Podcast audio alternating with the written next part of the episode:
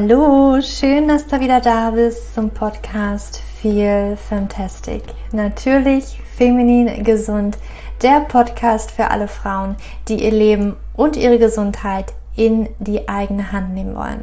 Mein Name ist Julia und ich habe heute wieder einen Gast im Podcast und es dreht sich wieder mal alles um die Periode, die Periode wiederzubekommen.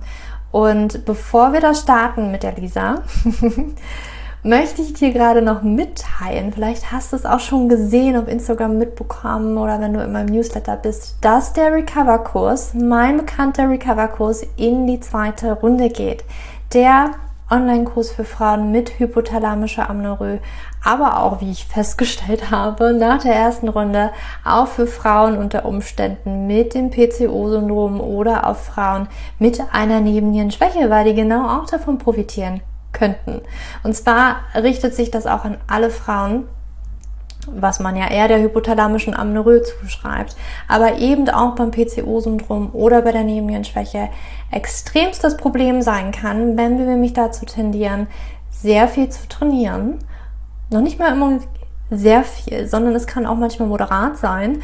Und da können wir unserem Körper schon relativ viel Stress zuführen, aber auch wenn wir sehr unentspannt mit dem Essen sind und eigentlich vielleicht auch denken, ich bin doch super gesund, was läuft denn da eigentlich bei mir gerade falsch? Warum kriege ich meine Periode nicht? Oder warum ist meine Periode auch so unregelmäßig, also so lang? Weil da hatte ich tatsächlich auch ein paar in der ersten Runde und ja, die hatten zwar die Periode, aber die war halt unglaublich lang und die wussten halt, mein Problem ist wirklich der Sport und eben auch das Essen. Und ja, auch die haben ihren Periode oder ihren Zyklus verkürzen können. Und ihr habt mich tatsächlich dann immer wieder gefragt, Julia, findet der denn jetzt nochmal statt? Kann ich da mich auch noch anmelden? Und jetzt ist es soweit. Die zweite Runde startet offiziell am 15.02. und du kannst dich jetzt also noch bis zum 14.02. um ja, 23.59 Uhr anmelden und dann bist du auch garantiert am Start am 15.02. mit dabei, wenn wir wirklich in die zweite Runde gehen. Und ich freue mich unglaublich drauf. Ich freue mich jetzt schon auf die Frauen, alle, die sich angemeldet haben. Und ich kann es kaum abwarten, weil das macht einfach Spaß, wenn man die ganzen Perioden-Dance-Partys dann feiert. Und ganz ehrlich, ich war selber total verblüfft. Das ist ja das erste Mal, dass ich den Kurs im September 2020 gelauncht habe und mit Frauen ja, da durchgegangen bin, weil ich das ja immer nur im 1 zu 1 Coaching gemacht habe und jetzt einfach mal mit einer größeren Gruppe. Und das ist ja ganz unterschiedlich. Jede Frau hat natürlich ihren eigenen Prozess und bei jeder Frau verläuft es auch nicht gleich und jede Frau, ja, darf vielleicht auch etwas geduldiger sein oder muss vielleicht nicht so lange warten. Und in der ersten Runde, das hat mich selber so verblüfft und ja, einfach wie schnell das bei den Frauen einfach vor Dingen Klick gemacht hat, aber wie schnell dann auch die Periode da war. Also das war teilweise noch innerhalb des Recover-Kurses, das war ja mega geil, aber dann auch immer kurz danach. Also wirklich innerhalb der ersten drei Monate, wo sie die Veränderung durchgeführt haben. Und das ist ultra schnell. Das ist ultra schnell. Du wirst heute, wenn ich mit der Lisa spreche, nämlich, also wir sprechen auch darüber, bei Lisa persönlich hat das acht Monate gedauert. Und es gibt halt durchaus Frauen, wo das halt ein bisschen länger dauert. Aber ich zeige dir im Recover-Kurs genau die Schritte, die auch ich gegangen bin und den, ja, ich den Frauen in der ersten Runde mitgegeben habe, was ich natürlich auch mit Frauen im 1 zu 1 Coaching immer ganz viel besprochen habe. Und diese Schritte bekommst du alle von mir und vor allen Dingen lernst du dadurch auch, wie du einfach viel entspannter wirst in deinem Leben. Weil, ja, der Kurs, könnte man sagen, richtet sich auch Perfektionistinnen, die einfach alles perfekt machen wollen möglichst viel trainieren ähm, und eben halt ultra gesund, vielleicht auch Low Carb, verschiedenste Diäten ausprobieren, einfach auch Angst haben, ja, mit ihrem Körper ja, da etwas anders zu machen. Dann ist der Kurs genau für dich. Und jetzt zum Podcast. Da ist nämlich Lisa. Lisa ist Psychologin und gerade Medizinstudentin. Ähm, ja, kurz vor Schluss sozusagen und ja, ist auch Yogalehrerin und auch seit neuestem Mama. Sie war 16 Jahre lang magersüchtig, viermal stationär und auch etliche Male ambulant in Behandlung.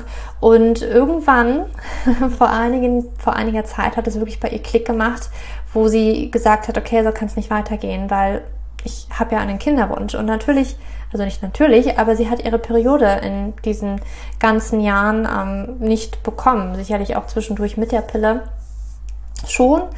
Ähm, aber ja, da war eben, da hat was gefehlt.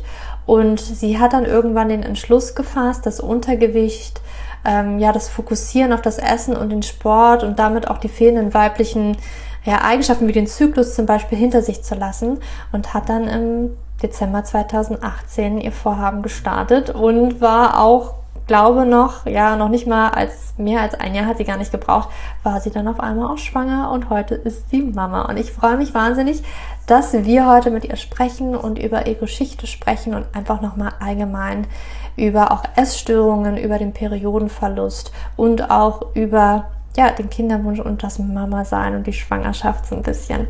Und ich freue mich einfach und wünsche dir jetzt ganz viel Freude.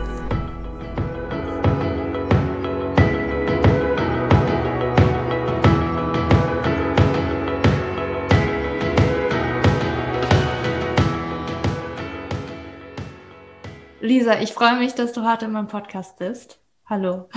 Ja, hi, ich freue mich auch sehr. Ähm, ich glaube, du hattest ein paar Podcasts von mir reingehört und weißt du vielleicht, was jetzt für eine Frage kommt. Ja. Heute zum Frühstück.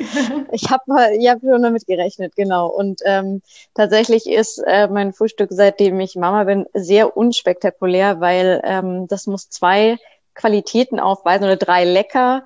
Ähm, einhändig essbar ähm, und, und irgendwie und schnell. Und deswegen äh, läuft das bei mir meistens auf einen großen Milchkaffee mit Hafermilch raus und dann esse ich in der Regel einen Raw Bite in, zum Frühstück und da hatte ich heute Apfelzimt.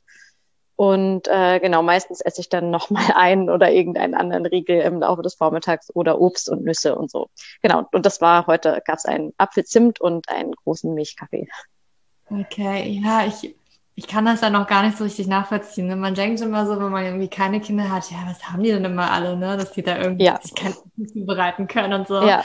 Ich glaube, wenn man dann halt da drin ist und dann so, okay, immer fünf Minuten, fünf Minuten bitte, nur für mich. Das genau. gut. Einfach mal essen nee, kann. Genau, ich bin, ich koche halt meistens zweimal warm und das ist mittags und abends oder esse ich meistens warm und deswegen ist es für mich auch völlig, ähm, also völlig okay, das äh, eine Riegel zu frühstücken oder zwei oder sowas, genau. Und es ist jetzt auch nicht so, dass, äh, dass ich jetzt das vermisse, mich jetzt lange hinzusetzen morgens oder sowas, aber tatsächlich ist es echt so, dass man einfach nie die Hände frei hat und ähm, gerade morgens mit ähm, direkt nach dem Aufstehen wickeln, sich selber Zähne putzen, selber duschen, ähm, Baby machen äh, und dann ist schon die nächste Windel voll. Ach, bis dahin bist du schon verhungert und deswegen muss das schnell gehen morgens. Ja, kann ich verstehen. Ja, ich freue mich auf jeden Fall mega, dass du im Podcast bist. Hatte ich, glaube schon zu Anfang gesagt. Ja. nochmal betont. Aber weil wir ja so ein bisschen die gleiche Passion haben, und zwar Frauen mit hypothalamischer Amenorrhoe zu helfen. Mhm. Und meine Frage an dich, was ist denn deine Story dahinter? Warum ähm, liegt dir das jetzt am Herzen? Und ja, wie ist deine Geschichte? Wo hat sie angefangen? Ja, also ja meine, ja, meine Geschichte ist eigentlich sehr, sehr äh, lange. Ähm, aber um es einigermaßen abzukürzen, hatte ich mit 14 ähm, mit äh, angefangen, eigentlich mich in so eine Magersucht äh, reinzuhungern. Und ähm, ja, das, das hatte dann mehrere Auf und Abs. Ich war dann mit ähm, 17 das erste Mal in der Klinik und hatte insgesamt vier Klinikaufenthalte. Also es war wirklich ähm, ein sehr langer Leidensweg mit sehr vielen Tiefs, ähm, immer mal wieder so ein bisschen äh, auf dem aufsteigenden Ast, aber nie so wirklich, dass ich sagen konnte, ich habe davon losgelassen. Es war mal irgendwie ein bisschen stabiler und ähm, immer wenn es arg äh, abfiel, bin ich dann wieder in die Klinik gegangen. Ähm, aber eben, wie gesagt, so richtig loslassen konnte ich davon nicht.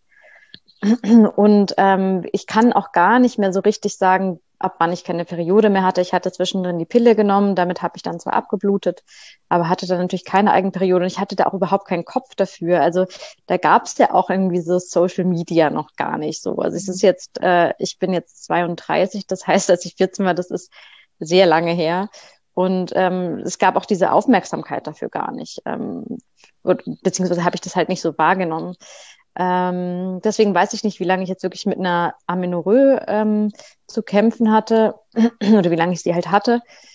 Ähm, genau, und irgendwann dann so vor, ich würde sagen, vor zwei Jahren, ja doch, es war so Dezember 18, ähm, habe ich dann das so richtig realisiert und habe halt gemerkt, so, okay, wenn ich jetzt so weitermache, dann werde ich keine Kinder haben und dann werde ich auch meine Periode nicht mehr kriegen, meine Knochen werden weiter äh, leiden und ich musste jetzt halt irgendwie einen Schlussstrich ziehen. Und der Kinderwunsch war dann halt auch relativ präsent. Also ich wusste dann, okay, eigentlich will ich Kinder und habe das immer so weggeschoben. Oder immer gesagt, ja, vielleicht will ich ja auch gar keine, weil ich mich nicht damit auseinandersetzen wollte. Und dann ähm, habe ich das mit meiner Frauenärztin besprochen und dann hat sie gesagt, ja, dann fahren wir jetzt, also dann machen wir jetzt mal ein bisschen Hormontherapie, um deinen Körper an die Hormone zu gewöhnen und dann schauen wir mal, wie es dann weitergeht, ob wir dann irgendwie ähm, ja, wie wir dann in die Kinderwunschbehandlung gehen. Und dann ähm, habe ich ähm, eingewilligt und dann fiel mir aber das Buch ähm, No Period Now What in die Hände. Und ähm, nachdem ich dann wirklich von Frauen gelesen habe, die teilweise 20 Jahre ihre Periode nicht hatten, da habe ich mir gedacht, also irgendwie ist das total absurd, so diese Hormontherapie jetzt zu beginnen, wenn ich jetzt nicht eigentlich auch was selber machen könnte. Und das war zum ersten Mal, dass ich so das Gefühl hatte, das kam so wirklich aus mir und auch so ähm, dieses, dieses Gefühl von, ich kann das wirklich schaffen. Bis dahin dachte ich immer so, naja, ich schaffe das eh nicht, ist eh schon chronifiziert und so. Ich konnte auch ganz gut leben damit. Es war jetzt nicht so, dass das mein Leben bestimmt hat, aber ähm, ich dachte halt auch, ich komme da jetzt nicht, nicht so wirklich raus. Und dann, ja, habe ich einfach, einfaches Gut. Also dann habe ich einfach angefangen, ähm, mein Leben so Stück für Stück umzukrempeln. Jetzt nicht so von heute auf morgen, aber ich habe dann ähm, einfach mein intensives Training sein gelassen, ähm, habe ähm, mehr Mahlzeiten integriert, habe angefangen zu frühstücken. Ähm, ja, und dann haben sich meine Werte, glaube ich, bei jedem Frauenarztbesuch so ungefähr verdoppelt. Also es war wirklich, man konnte dem so zugucken. Das war unglaublich beeindruckend. Meine Frauenärztin hat auch gesagt, das hat sie noch nie gesehen, sowas. Ähm, eigentlich das kriegen das Frauen aus dem hypothalamischen Amenorrhoe. Bitte, was meinst du? Ich kann das immer gar was nicht so glauben, dass sie das noch nie gesehen haben. Weil wenn ja. ich glaube, die Ratschläge geben würden, dann würden die das aber hundertfach sehen. Aber ich denke, das ist eine Katze, die sich in, in den Schwanz beißt, weil sie haben es halt noch nie gesehen, weil keine Frau daran glaubt. Und wenn sie die Empfehlung geben, dann denken sich die Frauen, ja gut, das wird vielleicht ein bisschen was ausmachen, aber ich meine, gehen wir lieber den, den kürzeren Weg. Also das ist ja viel wahrscheinlicher, mit einer Medikation schwanger zu werden, als, als wenn ich jetzt irgendwie ein bisschen auf Sport verzichte. wenn man wirklich sagen würde, ich schwöre Ihnen, wenn Sie, oder ich zu 99 Prozent, wenn Sie jetzt aufhören mit dem intensiven Sport, ähm, wenn Sie ordentlich essen, drei Mahlzeiten, drei Zwischenmahlzeiten und ähm, die ganze Palette, dann brauchen Sie gar nicht mehr hierher kommen. Ähm, dann dann würde, würde das die Frau auch anders aufnehmen. Aber wenn sie sagen, ja, vielleicht essen sie mal ein bisschen mehr oder machen sie mal ein bisschen weniger Sport, ja, mhm. wenn ich jetzt nur noch, also dann, dann erhöhen die Frauen vielleicht nur die Wahrscheinlichkeit, auf die Medikation besser anzusprechen, aber nicht, dass sie es schon selber schaffen. Genau, und dann, so ist es dann bei mir gelaufen, also im Dezember, wie gesagt, Dezember 2018, August 2019, ähm, war ich dann so weit, dass ich gesagt habe, also dass ich gesagt habe, okay, jetzt ist irgendwie jetzt ist es wirklich hart. Da hatte ich auch schon wirklich äh, ein Gewicht, das ich noch niemals hatte. Und ähm, genau, dann äh, ist aber mein, also um, um die ganze Wahrheit zu sagen, bei meiner Periode ist er nicht einfach von selber gekommen. Ich hatte wahrscheinlich zehn Jahre keinen Zyklus. Ähm, und dann hat meine Ärztin gesagt, das können wir jetzt mal mit einer Medikation probieren, ganz anders als das, was sie vorher geplant hatte, also keine Hormontherapie, ähm, sondern das ist so ein Medikament, das den Zyklus, also den Eisprung anregt. Und normalerweise fängt man damit da fünfmal einer Tablette an und ich hatte dreimal eine halbe und zack war der Eisprung da. Also es war wirklich ähm, unglaublich beeindruckend und ähm, ja, ich bin dann auch relativ schnell schwanger geworden damit. Also es klingt alles äh, irgendwie logisch und einfach, aber es waren wirklich, also es waren 16 Jahre ähm, ähm, schwere Essstörungen, ähm, die mich äh, ja mehr als mein halbes Leben begleitet haben. Ja, das hört sich halt immer an. Für Leute, die auch nicht drinstecken, ne, und die da irgendwie nie das Problem gesehen haben, weil so Essen, hallo, ist doch klar, brauche ich halt, ne? Dann ist es halt immer, da ist doch einfach mehr, aber halt der Kopf, das ist ja immer das Schlimmste daran, ne? Und der das halt wirklich nicht loslässt. Ähm, genau. Mich würde interessieren, du hast gesagt, mit 14 hat es bei dir angefangen. Weißt du noch die Gründe?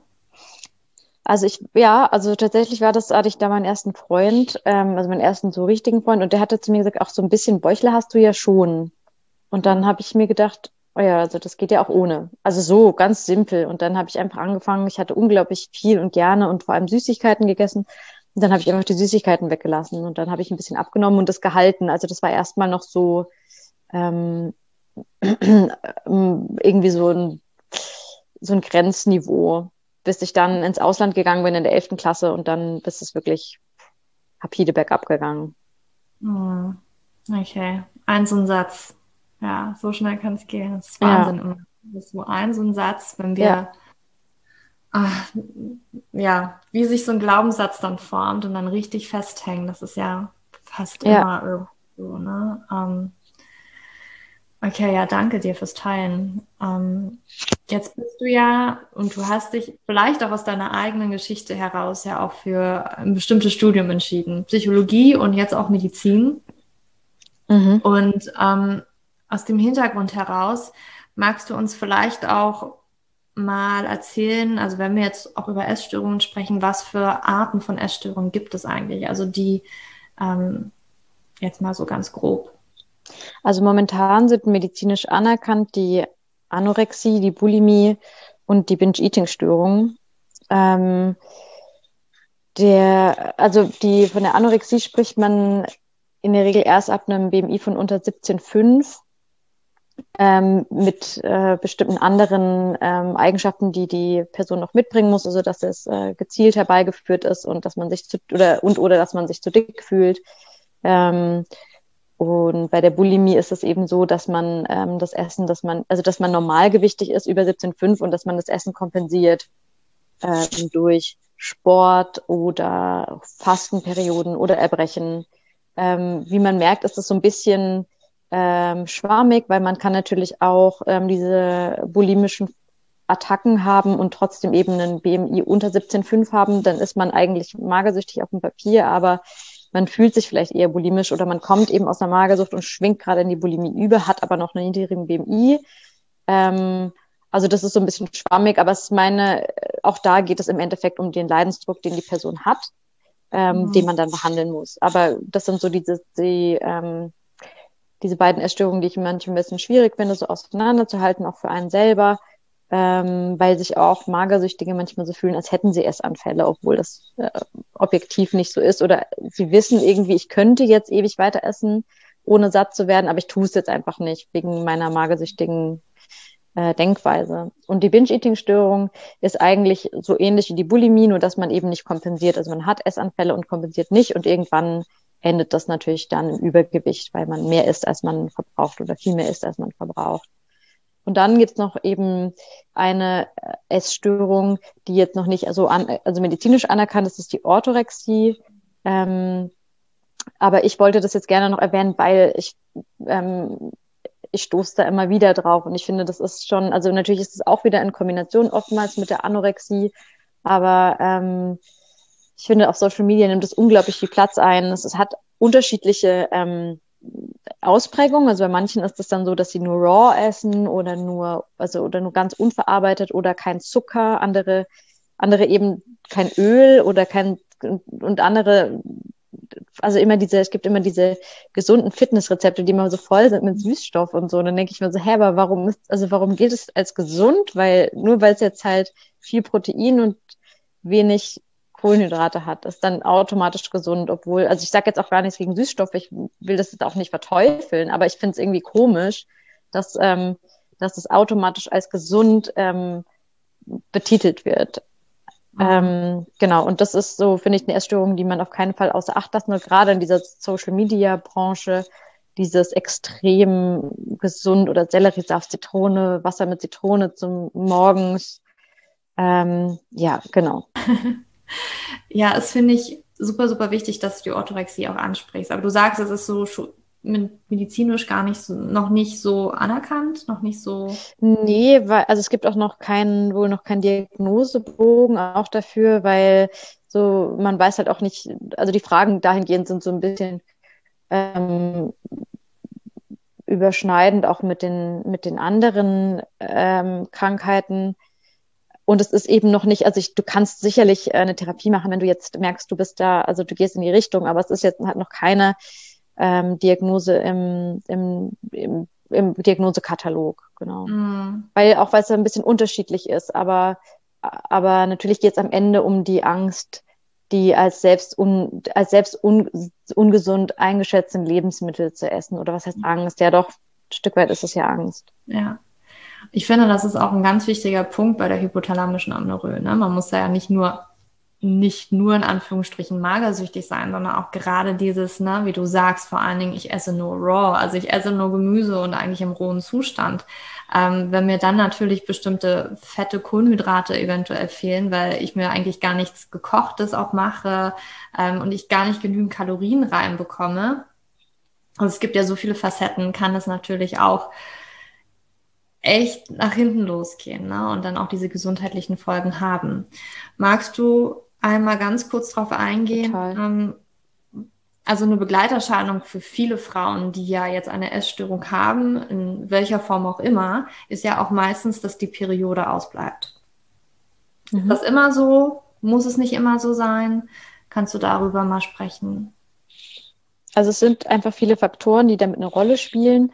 Vielleicht wissen wir auch ein paar gar nicht. Ähm, meistens sind es drei große Aspekte, die mit eine Rolle spielen. Das ist ähm, Sport, Essen, Stress. Mhm. Und ähm, eines der Faktoren wird, ähm, wird in der Regel nicht dazu führen, also außer man isst jetzt halt extrem wenig, dann hast du irgendwann auf jeden Fall einen Periodenverlust, aber dann es spielt auch Stress eine Rolle, weil das stresst deinen Körper.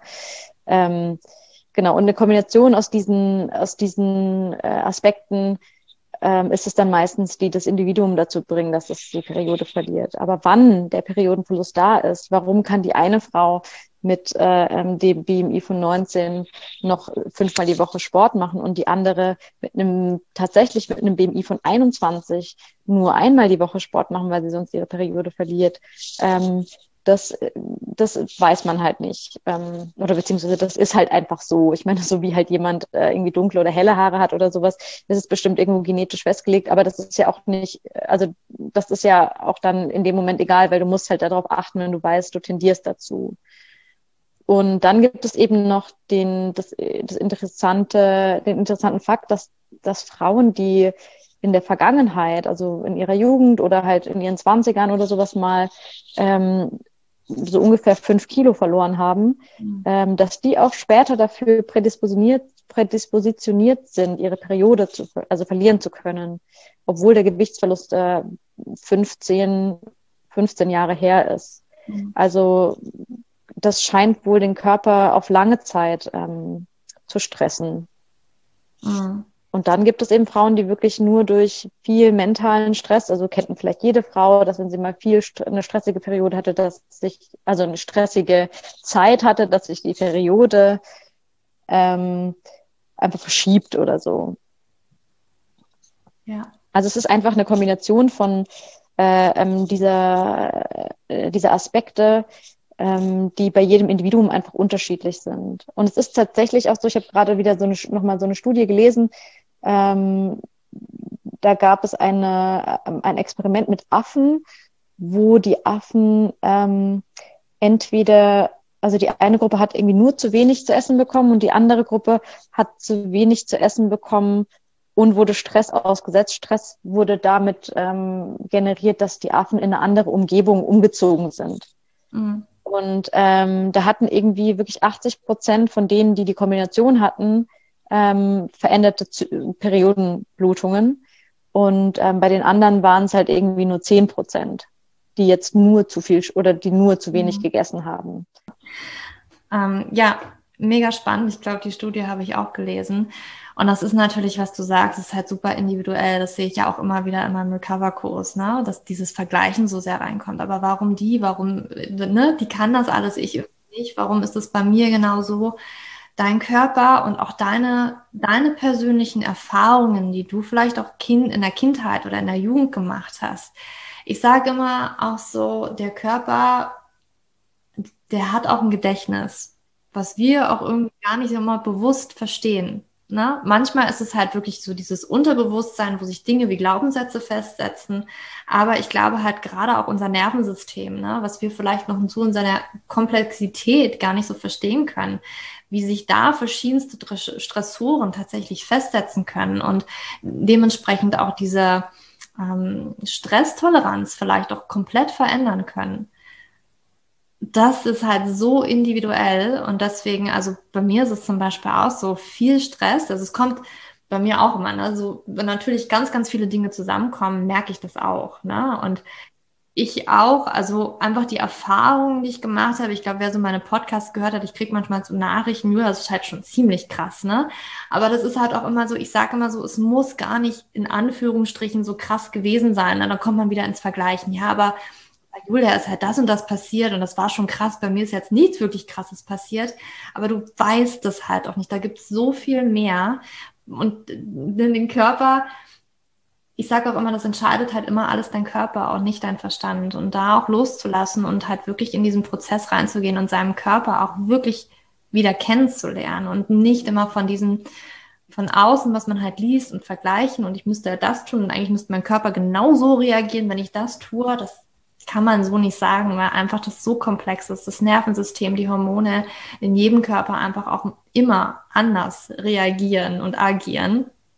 Und deswegen ähm, danke dir, dass du das so angesprochen hast. Ich fand auf jeden Fall auch richtig spannend, was du gesagt hast, und dass man auch merkt oder bemerkt hat, dass bei Frauen, die selbst vor zehn Jahren oder in der Jugend und heute bin ich 30, ähm, ich habe da mal fünf Kilo abgenommen und irgendwie gibt's da dann in meinem Körper dieses Gedächtnis, was mich dann für auch noch später prä, prädispositioniert, ist das richtige Wort, dass es vielleicht viel, viel schneller passiert, ne? wenn ich irgendwie mal wieder eine Diät ausprobiere, wenn ich Kohlenhydrate weglasse, dass mein Körper da viel schneller reagiert mit einem Ausfall von der Periode oder ähnlichem, als vielleicht eine andere Frau, die vielleicht in der Jugend nicht so etwas mitgemacht hat, ne? oder der Körper durch eine ja, so eine Gewichtsreduktion gegangen ist. Und fünf Kilo kommt vielen Frauen auch meistens nicht viel vor. Und wahrscheinlich würden jetzt sich so viele denken, na ja, klar, wenn ich schon ein geringes Gewicht habe und dann verliere ich fünf Kilo. Aber es muss gar nicht sein. Ich kann ja auch irgendwie, ich sage jetzt, also ich will, soll jetzt nicht böse klingen, aber ein bisschen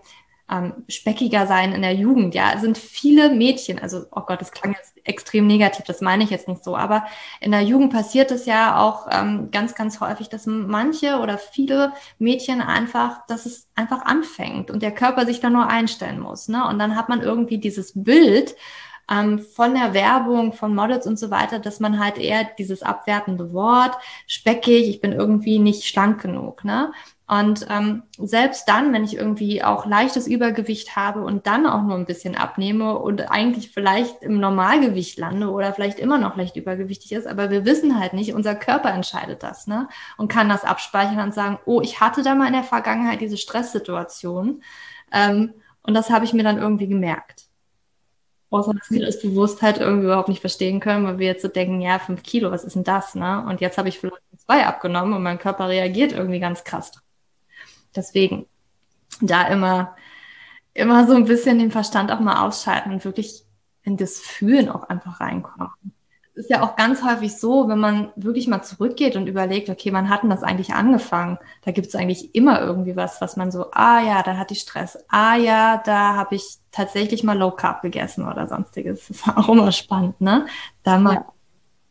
Ja, manchmal findet man ja. vielleicht auch nicht wirklich eine Erklärung und ähm, oder man denkt sich, aber ich habe doch auch schon mal das so gemacht und dann hatte ich sie ja trotzdem und ähm, und natürlich ist es gut, wenn man so ein bisschen so eine ähm, so eine Erklärung für sich findet, aber manchmal ist es vielleicht auch gut, die Sachen so hinzunehmen, wie sie sind. Also weil es ist egal bei was, also auch wenn irgendwie ein schlimmer Schicksalsschlag oder so passiert, dann irgendwann merkt man vielleicht, dass man sich im Kreis dreht, wenn man sich immer diese mhm. Warum-Frage stellt. Ähm, und wenn man sich wieder ins Hier und Jetzt zurückbringt und merkt, okay, aber es ist ja jetzt halt einfach so und ähm, jetzt arbeite ich halt daran und ähm, weil ich kann jetzt nichts dran ändern, dass es so ist oder dass es mhm. so weit gekommen ja. ist. da hast du recht. Jetzt war das ja bei dir so, dass du hast gesagt, 2018, 2019 hast du das erst so richtig realisiert, dass da ja dass das nicht ganz okay ist. Ne? Und bei dir war das der Kinderwunsch, mhm. hast du gesagt, der dann da war. Genau. Ähm, und davor war dir nicht so wirklich bewusst, was das auch für Konsequenzen haben kann, außer halt dem Kinderwunsch. Du hast auch deine, deine Knochen angesprochen. Wurde dir das dann auch durch, durch die Literatur, die du, ne, das No Period, Now What, wurde dir das auch bewusst oder war dir das vorher schon irgendwie? Wurde dir das irgendwie mal gesagt mit den Knochen oder Frauengesundheit oder ähnlichen, ähm, dass du das irgendwie weggeschoben hast und irgendwie nicht wahrhaben wolltest? Wie? Also ähm, doch, klar, also auch in den Kliniken wird es einem ja immer wieder ähm, auch ähm, erläutert und ich hatte auch Knochendichte-Messungen, ähm, die waren irgendwie glücklicherweise nicht ganz so ähm, dramatisch, wie ich es mir gedacht hätte. Also sie waren natürlich unterdurchschnittlich, äh, unterdurchschnittlich äh, dicht, aber sie waren jetzt nicht ganz so krass, wie sie auch hätten sein können. Und äh, aber das habe ich natürlich einfach auch weggedrängt, weil ich mir dachte, ja, also ich bin, also ich habe mir immer gedacht, ich bin ja gerade dabei zuzunehmen. Also das habe ich mir halt auch einfach immer eingeredet, dass ich ja gerade so dabei bin auf dem aufsteigenden Ast dabei. Also je je aufsteigender ich mich dargestellt habe, desto absteigender war ich irgendwie. Also ähm, so wie halt so einem Hamsterrad einfach. Und ähm, Sport wollte ich natürlich auch nicht sein lassen. natürlich Sport ist ja auch gut und man soll ja auch Kraftsport machen. Also das ist das ist nämlich das Fatale, weil die meisten sagen dir nämlich, naja, also bei einer mhm. geringen Knochendichte ist das erste, was man macht, Kraftsport. Und ähm, das ist auch gut, aber das ist nicht in dem Moment gut, wo du ähm, absolut untergewichtig bist. Und natürlich so, ist es gut, wenn du das irgendwann mal wieder machst. Aber für dieses halbe Jahr, wo du jetzt wirklich sagst, ähm, ich kümmere mich mal komplett um meinen Körper, tut es deinem Körper besser, wenn du den Stress rausnimmst und dein Gewicht zulegst, ähm, anstatt Kraftsport ähm, machst. Und das sehe ich halt auch super oft bei Social Media oder auch bei Frauen, die die ähm, eben in Essstörung zu kämpfen haben, dass sie sagen, ja, aber ähm, mein Arzt hat gesagt, ich soll Kraftsport machen ähm, um, den, um den Knochen zu stärken. Also das ist halt wirklich der größte Humbug, weil deinem Körper dankt es dir nicht, dass du in diesen vier Monaten Kraftsport gemacht hast, wo du auch hättest dich um deine Gesundheit kümmern können, indem du keinen Kraftsport machst und einfach ähm, an Gewicht aufbaust, weil das einfach deinen Körper nachhaltig ähm, ähm, positiv beeinflusst. Der Kraftsport, der kann auch warten und den kannst du auch machen, wenn du, wenn du wieder normalgewichtig bist. Und das ist halt eben, das sind oftmals so, und dann hörst du natürlich auch, wenn dir jemand dir individuell eben sagt, du musst wirklich aufpassen, das hat schwerwiegende Konsequenzen, hörst du äh, zu 85 Prozent, aber eben von der Gesellschaft natürlich nicht genau auf dich bezogen, aber allgemein, dass viel Sport, gesunde Ernährung, Bewegung wichtig ist. Ja. Deswegen kann man das schon ganz ja, gut wegschieben. Das war auch für mich damals so unglaublich schwer. Also ich war ja dann auch, also ich meine Geschichte war ja auch, ne, Essstörung, nachdem mein Papa gestorben ist, weil ich mit den Emotionen absolut nicht klargekommen bin, ich das einfach nicht gelernt habe. Ähm, dann hat sich das irgendwie normalisiert. Ähm, ich würde sagen, vielleicht ging das dann auch in die Richtung Orthorexie, ne? Ähm, aber ich habe auch gemerkt, ne, es gab halt so, so einige auch körperliche Probleme, wo ich dann irgendwann auch mal realisiert habe, oh, ich habe mich da echt schon in eine Nebennierenschwäche reinkatapultiert. Ne? Also wo das dann ähm, mhm. tatsächlich dann auch mit dem Immunsystem war einfach dieser Stress, der da war mit äh, ne, Tod, Trauer, ähm, Sport, Ernährung dann auch noch und dann natürlich irgendwie gleichzeitig. Ich habe ja nie, ich habe ja nie aufgehört, irgendwie was zu machen. Ne? Einfach noch weiter studiert, äh, Vollzeit und nebenbei mhm. noch gearbeitet und ich habe das irgendwie damals gar nicht realisiert. Ich habe immer noch so gedacht, naja, ich bin immer noch zu schwach und mache immer noch zu wenig, so nach dem Motto.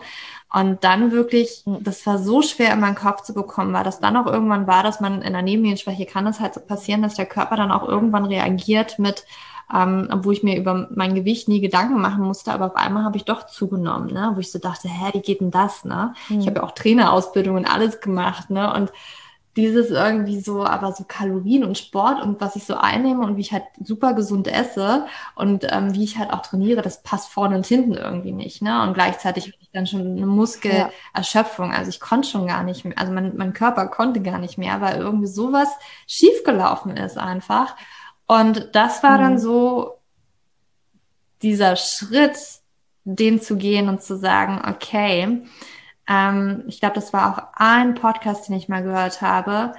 aber wenn du alle anderen Stimmen und auch so mit Personen in deinem Umfeld, die natürlich auch genau dieses gleiche Wissen haben, ich weiß noch, wie mein Partner mir damals gesagt hat, na Julia, wenn du, wenn du denkst, du müsstest jetzt halt abnehmen, dann müsstest du aber auch mehr Gewicht auflegen, ne? Dann musst du also beim Gewicht heben und so und hier nicht irgendwie mit leichterem Gewichten oder weiß ich nicht was machen.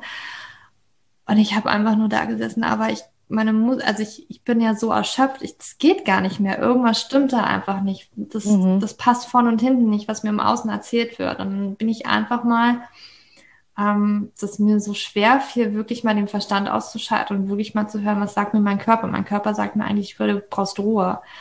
Und dann habe ich wirklich auch von heute auf morgen ja, Gym-Membership ähm, einfach mal gecancelt und habe Yin-Yoga gemacht ja. und bin vielleicht noch für, ja, für einen Walk rausgegangen, also Spaziergänge, ne, jeden Morgen, weil das so unglaublich gut tat. Aber mehr habe ich nicht gemacht. Ne? Das war mhm. kein Joggen, das war kein Gewichtheben, das war kein, kein Pilates, noch nicht mal. Ich habe eine Vinyasa-Yoga-Klasse in der Woche gemacht, weil mehr ging nicht. Ne? Und ich habe dann wirklich einfach ja. mich mal hingegeben und einfach mal relaxed. Und ähm, neben den Schwäche, das braucht dann halt nochmal ein bisschen länger, weil der Körper da echt in viel heilen muss, ne? Ähm, als, also klar, bei, bei einer hypothalamischen Amenorrhoe auf jeden Fall auch, obwohl ähm, da würde ich auch sagen, wenn man da wirklich die richtigen Schritte geht und man noch nicht in der Nebennierenschwäche drin ist, kann das auch recht schnell gehen. Und du hast ja auch gesagt, ne, das ging dann bei dir auch. Äh, bei jedem Frauenarztbesuch haben sich die Werte verdoppelt, so nach dem Motto, ne? Also, wie lange? Hm. Gut, es war trotzdem, ich meine, es waren trotzdem acht Monate, bis, äh, bis ich, also für mich gefühlt war es natürlich ja, natürlich. lange. Ich nehme vor allen Dingen auch Kinder von Start und also ist ja morgen schon zu spät ja. nach dem Motto. Genau. ja, aber ähm, eigentlich ist acht Monate super, super schnell, muss man sagen ist ein Witz, weil ich meine, ja. äh, dafür, dass ich 16 Jahre lang ähm, dagegen angekämpft habe, ähm, ist das ist natürlich ein wirklich ein äh, Schnipser und außerdem ich dir, also mir wurde natürlich auch ständig gesagt, vielleicht kannst du ja auch gar keine Kinder kriegen, weil auch habe ich noch nie erlebt, dass eine Frau 15 Jahre mhm. keine Periode hatte oder vielleicht 10, wissen sie ja selber nicht so. Also ähm, natürlich ist das nicht lange und ein Aspekt, den du gerade gesagt hast, was ich was ich aber halt auch super wichtig finde, so diesen, diesen Nullpunkt, diesen persönlichen, oder beziehungsweise gibt, muss man einen persönlichen Nullpunkt haben, um anzufangen. Ähm, weil das Problem ist bei Frauen mit hypothalamischer Amenorrhoe, die können immer weiter und die können immer mehr. Und ich meine, du hättest auch gekonnt, aber irgendwann hast du halt realisiert, eigentlich will mein Körper gerade nicht. Und ich glaube, der Punkt ist einfach, das ist ganz wichtig, den Frauen zu sagen, es muss, ihr müsst nicht noch länger warten, bis, äh, bis ihr euch um euch kümmert. Und auch wenn ihr das Gefühl habt, euer Körper kann noch. Also äh, ihr könnt noch mehr, höher, weiter, schneller und es macht euch super Freude. Aber die Periode bleibt trotzdem aus. Dann ist es trotzdem was, wo der Körper sagt, Moment, hier äh, rennst du auf einer anderen Ebene als ich oder wir, wir, wir kommunizieren nicht mhm. miteinander. Also manchmal muss man auch vernünftig sein und nicht sagen, okay, also ich meine, ich hätte nie ähm, gesagt, mein Körper kann nicht mehr, obwohl mhm. er nicht mhm. mehr konnte. Aber ich hätte mir das nie, ich hätte es nie ausgesprochen. Mhm. Manchmal muss man halt auch einfach sagen, vernünftig sein und sagen, okay, mein Körper sagt jetzt gerade, er kann nicht mehr, auch wenn ich das Gefühl habe, ich mhm. könnte noch. Ähm, also, weißt du, vielleicht hattest du dein Anführungsstrichen Glück mit deiner Nebennierenschwäche, dass du endlich mal auf deinen Körper gehört hast. Ja, ist schwer zu sagen. Also ich habe tatsächlich schon von Anfang ja, an natürlich. immer dieses, auch als ich die Essstörung hatte, ne? Als es, also ich war mir von Anfang an immer klar, das ist nicht in Ordnung, da ist was nicht in Ordnung. Ne? Das, das, da, da darfst du nicht länger drin bleiben. Ich wollte auch von Anfang an da wieder rauskommen. Ich habe es immer alleine versucht, gemerkt, so, okay, alleine komme ich über eine Emotion. Also bis ich erstmal gerafft habe, dass es eigentlich so auch die Emotionen sind und einfach Bewältigung von Dingen. Ähm, das hat halt eine Weile gedauert, ne? Das war aber dann so ein halbes Jahr habe ich mich an meine Mama gewendet, die war auch überfordert, ne? Und dann war es halt Therapie und so weiter. Mhm. Also ich habe eigentlich schon immer, ich, ich, für mich war es immer schwer, so diese Stimmen im Außen. Du, ne, dieses, aber andere haben gesagt, du liest das überall, Experten sagen dir, das stimmt doch irgendwas nicht, ne? Und du bist irgendwie eigentlich nur faul und das ist der innere Schweinehund oder was auch immer. Ähm, und da mir wirklich bewusst zu machen, Julia, du hast eigentlich diese innere Stimme, die ist eigentlich viel, viel besser weiß und du gehst gegen deine eigene innere Stimme. Ähm, und da, das ist relativ schwer für mich auch zu beschreiben, aber ich glaube, das ähm, erfordert halt auch wirklich diese das wird halt uns ein bisschen abtrainiert in, in, in der heutigen Gesellschaft, wirklich auf, auf uns selbst zu hören, auf das, was die Stimme sagt, weil wir die so ja. klein machen, weil wir halt so sehr darauf bedacht ja. sind, auf Anerkennung, auf ich will, dass andere Leute mich mögen, ich will gut aussehen, ich will einfach erfolgreich sein. Und da orientieren wir uns natürlich immer im Außen, ne? Und wie kommen wir an?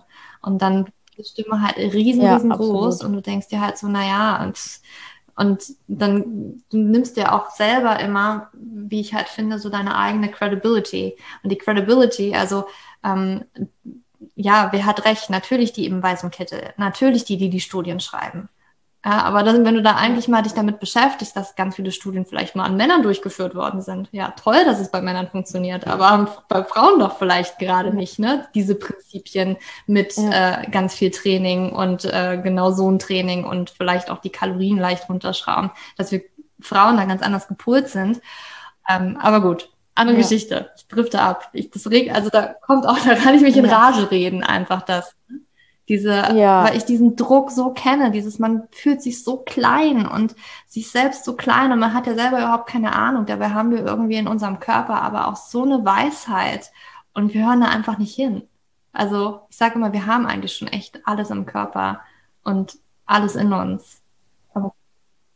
Ja, und vor allem, wir verlernen es halt, weil wenn man sich anschaut, wie krass intuitiv ja. Kinder handeln und wie sehr die auf ihren Körper hören und die rennen rum und das, ähm, das gehört absolut dazu, aber sie schlafen halt mhm. auch ihre zehn Stunden. Ähm, also auch Schlaf wäre ja ein Riesenthema. Ähm, also die nehmen sich halt einfach, was sie brauchen und auch was das Essen angeht, wenn, wenn man ihnen die ganze mhm. Palette anbietet. Ne? Also ich, natürlich gibt es Eltern, die den Kindern zu viel Ungesundes oder zu, nur Gesundes anbieten. Aber, und dann, wie du es gesagt hast, dann verlernen wir das halt ja. wieder. Und also, und dann fangen wir an, irgendwie kilometerweise durch den Wald zu rennen, wo jedes Kind sich auch denken würde, also nach einem halben Kilometer geht's eigentlich noch, warum, also so mal, mal überspitzt dargestellt, wieso geht man denn joggen? Irgendwie, das ist so völlig absurd. Natürlich verstehe ich auch, dass es Leuten Spaß machen kann, aber so, oder weißt du, wir, wir bewegen einfach nur Gewichte. Wem macht, also so, jedes Kind würde denken so, hä, aber da, also das ist doch kein Spiel, das macht doch keinen Spaß. Also, dass man sich mal wirklich hinterfragt, ähm, wenn ich jetzt irgendwie meine zehn Stunden beim Arbeitsplatz bin und dann gehe ich noch nach Hause und mache irgendwas, was mir irgendwie auch nicht so von innen raus super viel Freude macht.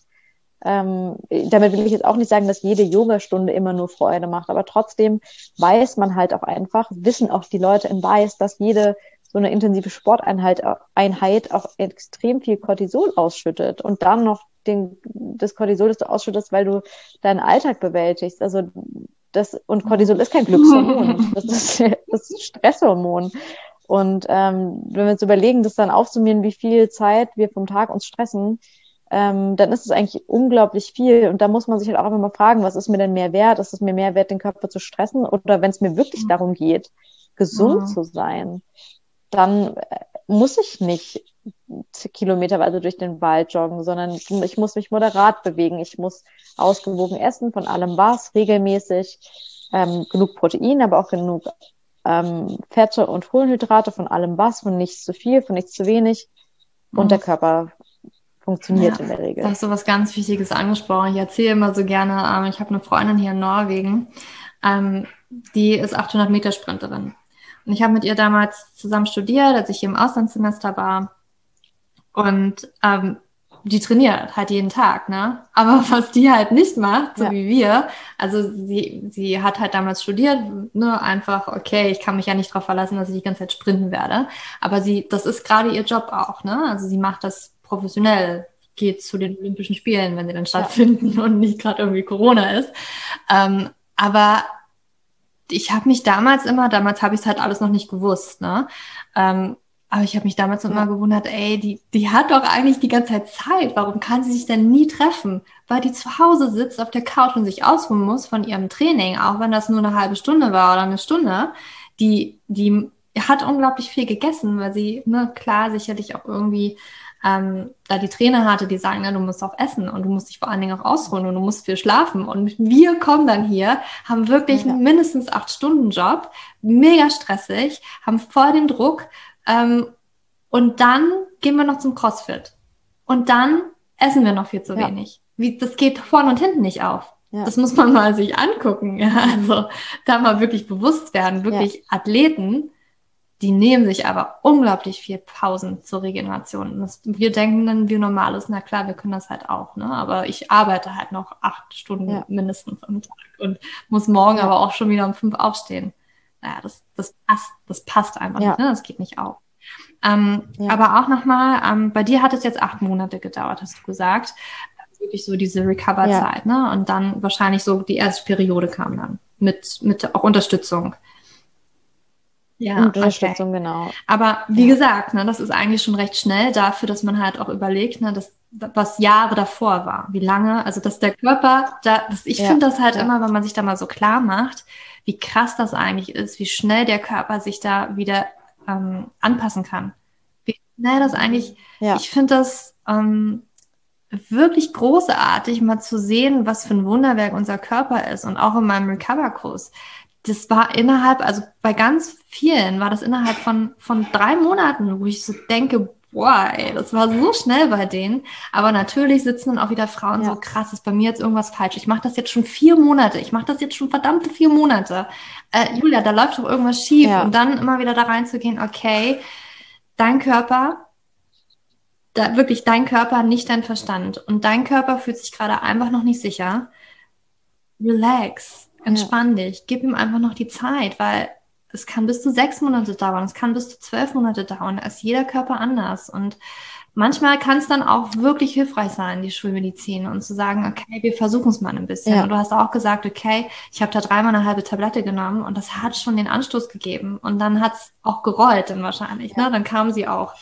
Ähm, Nee, ich musste dann, ich musste, also ich hatte erst gehofft, dass sie mhm. nochmal von selbst, beziehungsweise wir, dadurch, dass ich dann schon einen Kinderwunsch hatte, habe ich dann das erste Mal von selbst ab, eben abgeblutet von der Tablette, aber relativ mhm. früh schon. Also das heißt, ich hatte eine kurze äh, Gelbkörperphase und dann haben wir gesagt, wir probieren es nochmal äh, mit Unterstützung vom Gelbkörper. Ich hätte das, glaube ich, nicht gemacht, wenn ich jetzt nicht gesagt hätte, ich habe einen Kinderwunsch. Es war jetzt auch nicht so, dass ich gesagt habe, es muss mhm. jetzt morgen passieren, aber ich möchte einfach einmal so einen Zyklus haben, wo ich wüsste, da könnte, da ja. könnte ich jetzt auch ähm, schwanger werden von. Und dann haben wir es nochmal probiert ähm, und dann bin ich aber schwanger geworden. Also es, also nochmal wieder mit einer dreimal einer halben Tablette und dann eben mit Progesteron in der mhm. Gelbkörperphase.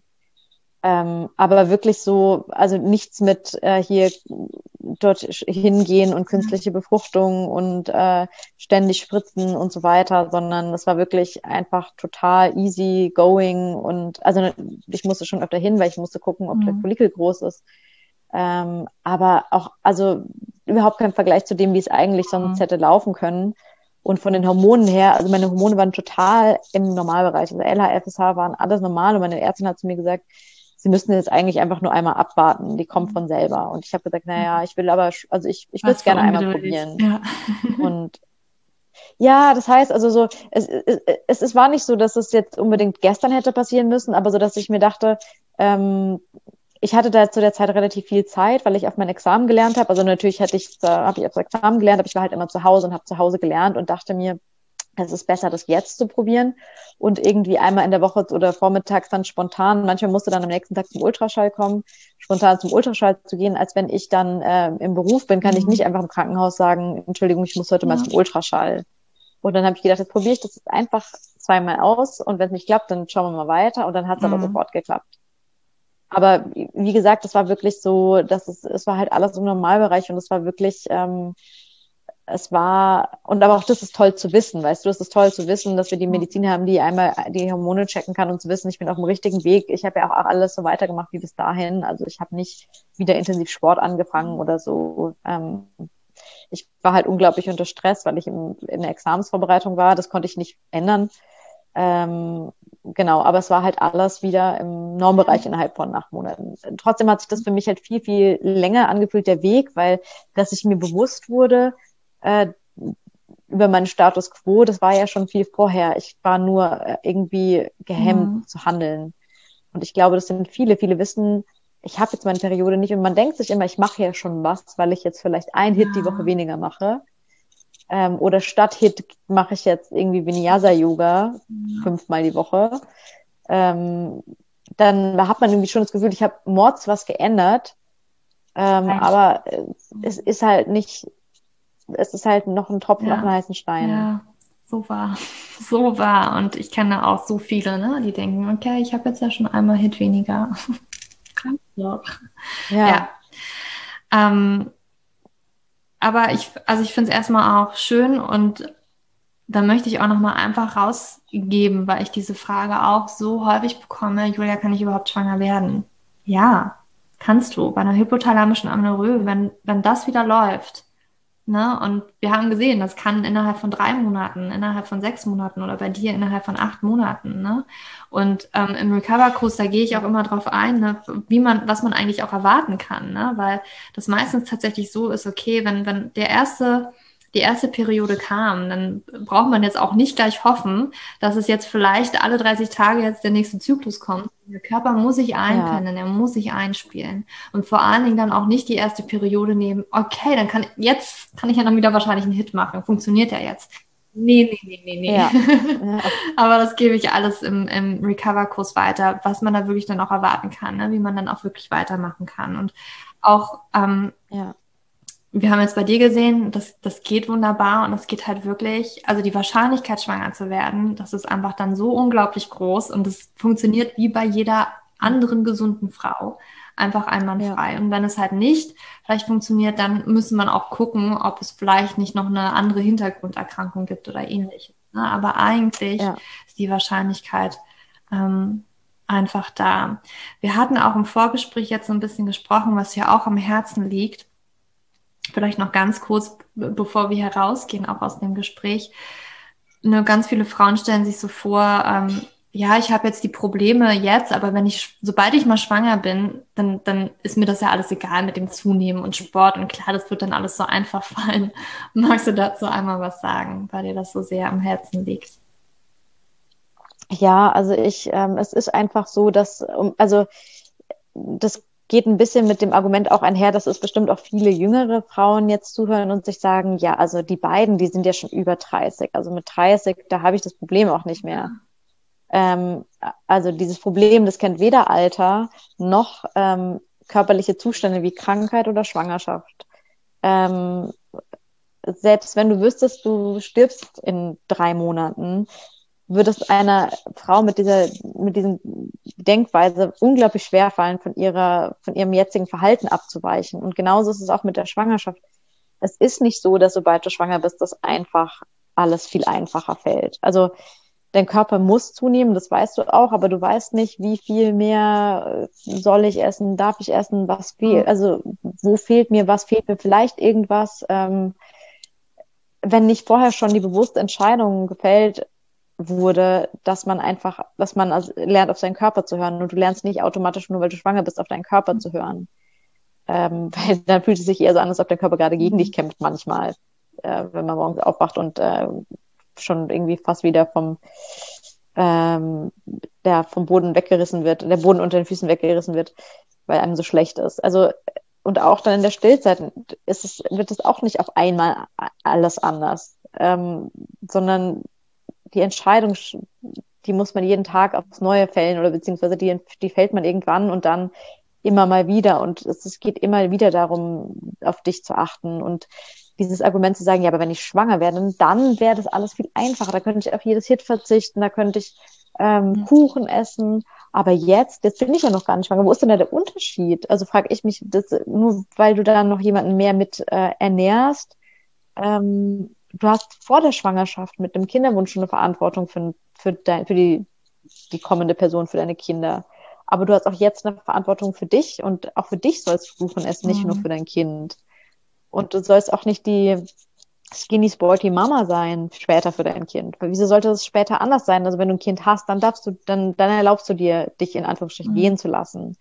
Also so ist es nicht und so, so läuft es auch nicht. Und es ist eben auch mit, auch die Altersgrenze 30 ja. oder sowas ist nicht, also ich habe mir das immer gedacht, ich habe immer gedacht, ja, später habe ich mal Kinder, später werde ich mal, also da wird das alles kein Thema sein, weil wer braucht denn noch mit 30 eine Essstörung? Mhm. Das ist ja nicht, also das, das werde ich nicht mehr mhm. haben. Aber wenn du dich nicht dafür entscheidest und nicht mehr nicht dementsprechend handelst, dass du es nicht mehr hast, dann wirst du das noch haben. Dann wirst du das auch noch ja. haben, bis du 70 bist. Und es gibt alte essgestörte ja, Frauen, das ist so, wenn sie denn so alt werden. Ich kenne auch. Also ja, in der Regel werden sie ja älter. Ich meine, dann haben sie eben also ja, gibt ja. es genug.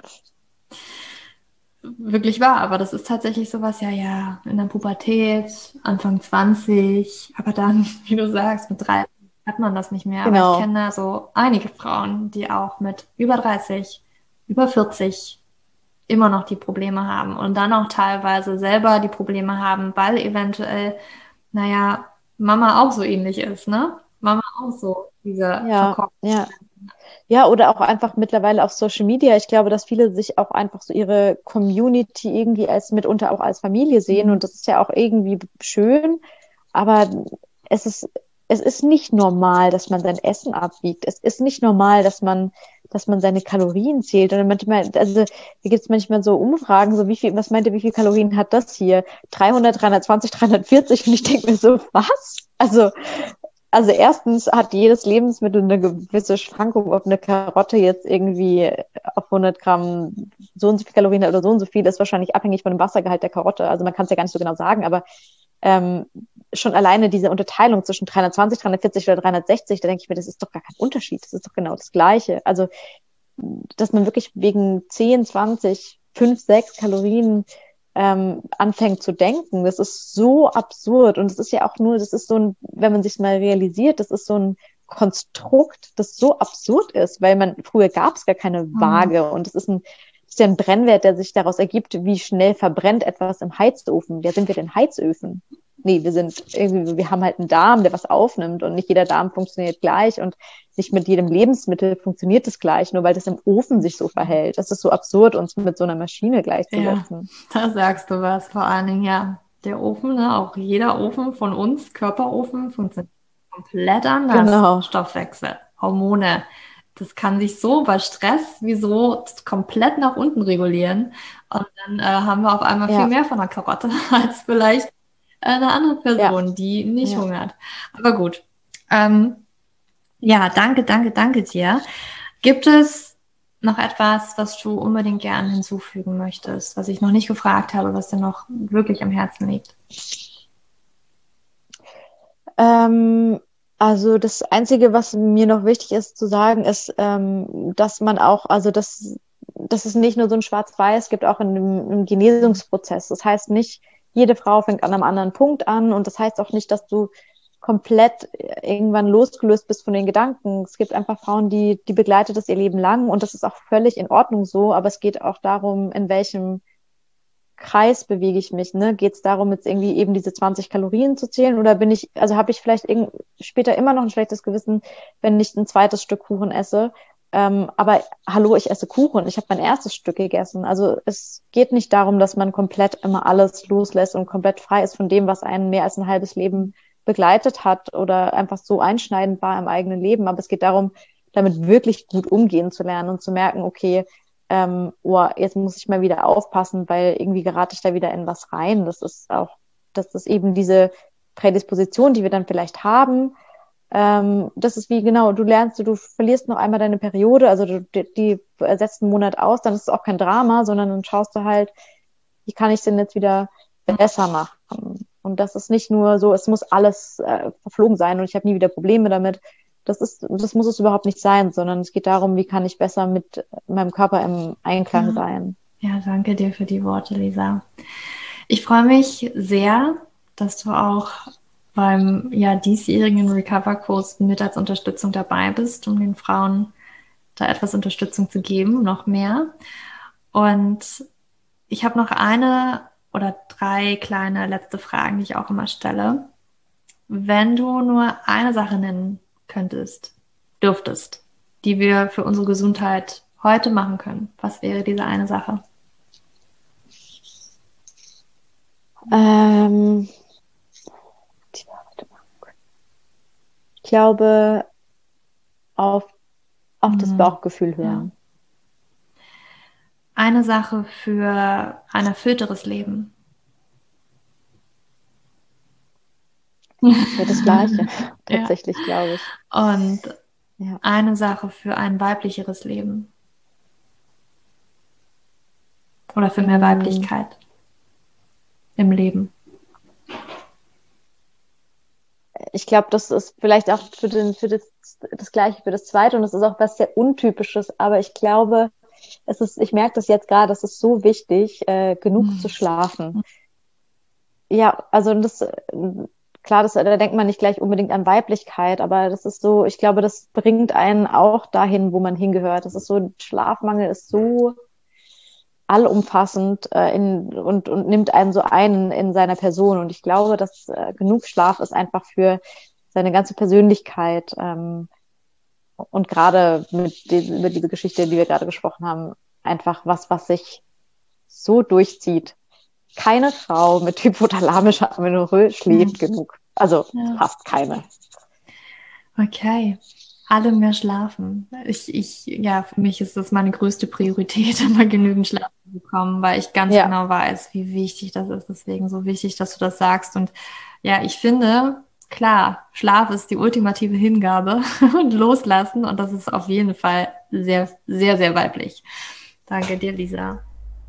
Wow, das war so unglaublich toll, mit Lisa zu sprechen und da wirklich auch mal in die Tiefe zu gehen. Ich finde das immer, ich finde das wichtig, dass wir über solche Dinge sprechen, weil das ja auch oftmals Dinge sind, über die wir vielleicht nicht so gerne sprechen, über die wir oder die wir gerne vielleicht unter den Teppich kehren wollen. Und ich weiß noch für mich, ich, du hast es ja in dem Podcast auch mitbekommen, ich habe ja auch eine Geschichte mit einem gestörten Essverhalten, weil ich mit Emotionen nicht so gut umgehen konnte. Und ich, das war mir natürlich in diesem Moment, konnte ich ganz schwer drüber sprechen und auch die Jahre danach. Aber heute ist es wirklich so, okay, ich möchte Frauen wirklich helfen, auch da rauszukommen. Und wir denken natürlich immer, wir sind die Einzigen und wir sind ganz alleine, die damit zu tun haben, aber sind wir nicht. Und wenn wir einfach offen darüber sprechen und es auch aussprechen, dann können wir uns tatsächlich gegenseitig helfen. Und ich freue mich wahnsinnig, dass die Lisa mit im Recover-Team mit dabei ist und dir auch bei Fragen wirklich mit Rat und Tat beiseite steht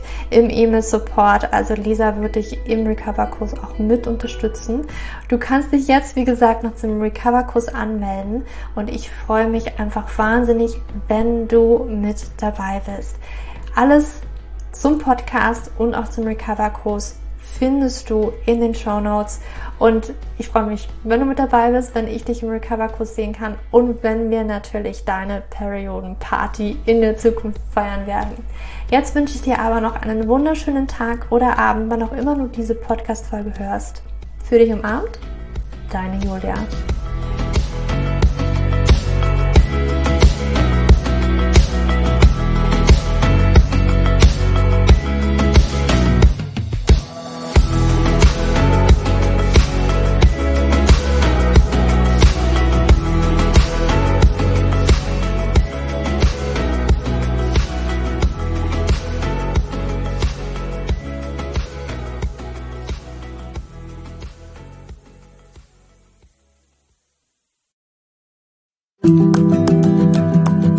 Bevor du jetzt hier den Podcast ausschaltest, habe ich noch eine kleine Überraschung für dich. Und zwar hast du vielleicht, wenn du hier reingehört hast, ja Probleme mit deinem Zyklus. Dein Zyklus ist vielleicht sehr unregelmäßig, du hast sehr lange Zyklen, vielleicht hast du auch gar keine Zyklen, vielleicht hast du irgendwie einen Zyklus, aber gar keinen Eisprung da drin, vielleicht hast du mit deiner Menstruation Probleme, vielleicht ist sie sehr stark, vielleicht sehr schwach und hinter diesen Zyklusproblemen liegen meist hormonelle Probleme, also eine hormonelle Dysbalance.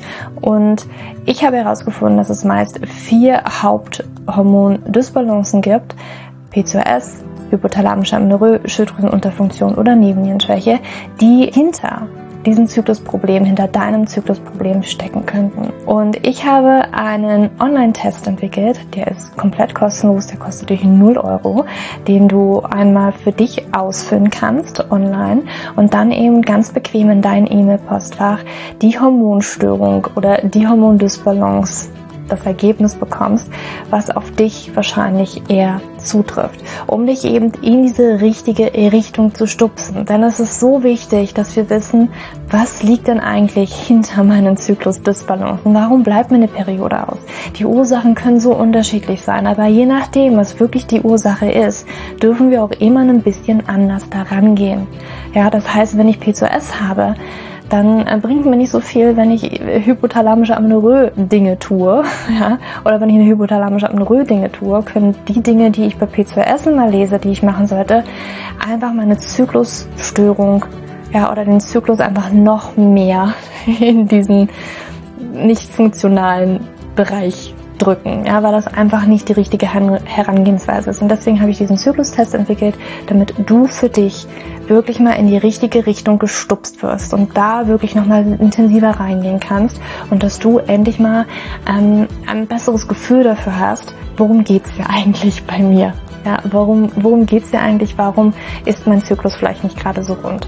Und das findest du auf meiner Website juliaschulz.net slash Zyklus-Test oder du gehst einfach auf die Startseite meiner Website, ähm, da einfach auf den Hormontest klicken und wie gesagt, der kostet dich wirklich 0 Euro. Du kriegst das Ergebnis ganz easy peasy in dein Mailpostfach und das ist einfach ein gratis Angebot von mir für dich, damit du einfach ein bisschen besser in die richtige Richtung gelenkt werden kannst, weil ich weiß ganz persönlich, wie es ist, wenn man alles Mögliche versucht, aber eben nicht die richtigen Dinge und man einfach nirgendwo ankommt und landet und der Zyklus einfach nicht besser wird, sondern irgendwie gefühlt immer nur schlimmer. Deswegen schau da rein, juliaschulz.net slash Zyklus-Test und ähm, ich schreibe es dir auch nochmal in die Show Notes und ich freue mich, wenn du da einmal vorbeischaust und für dich diesen Test ja, einfach mal machst und für dich ein bisschen mehr in die richtige Richtung gestupst wirst.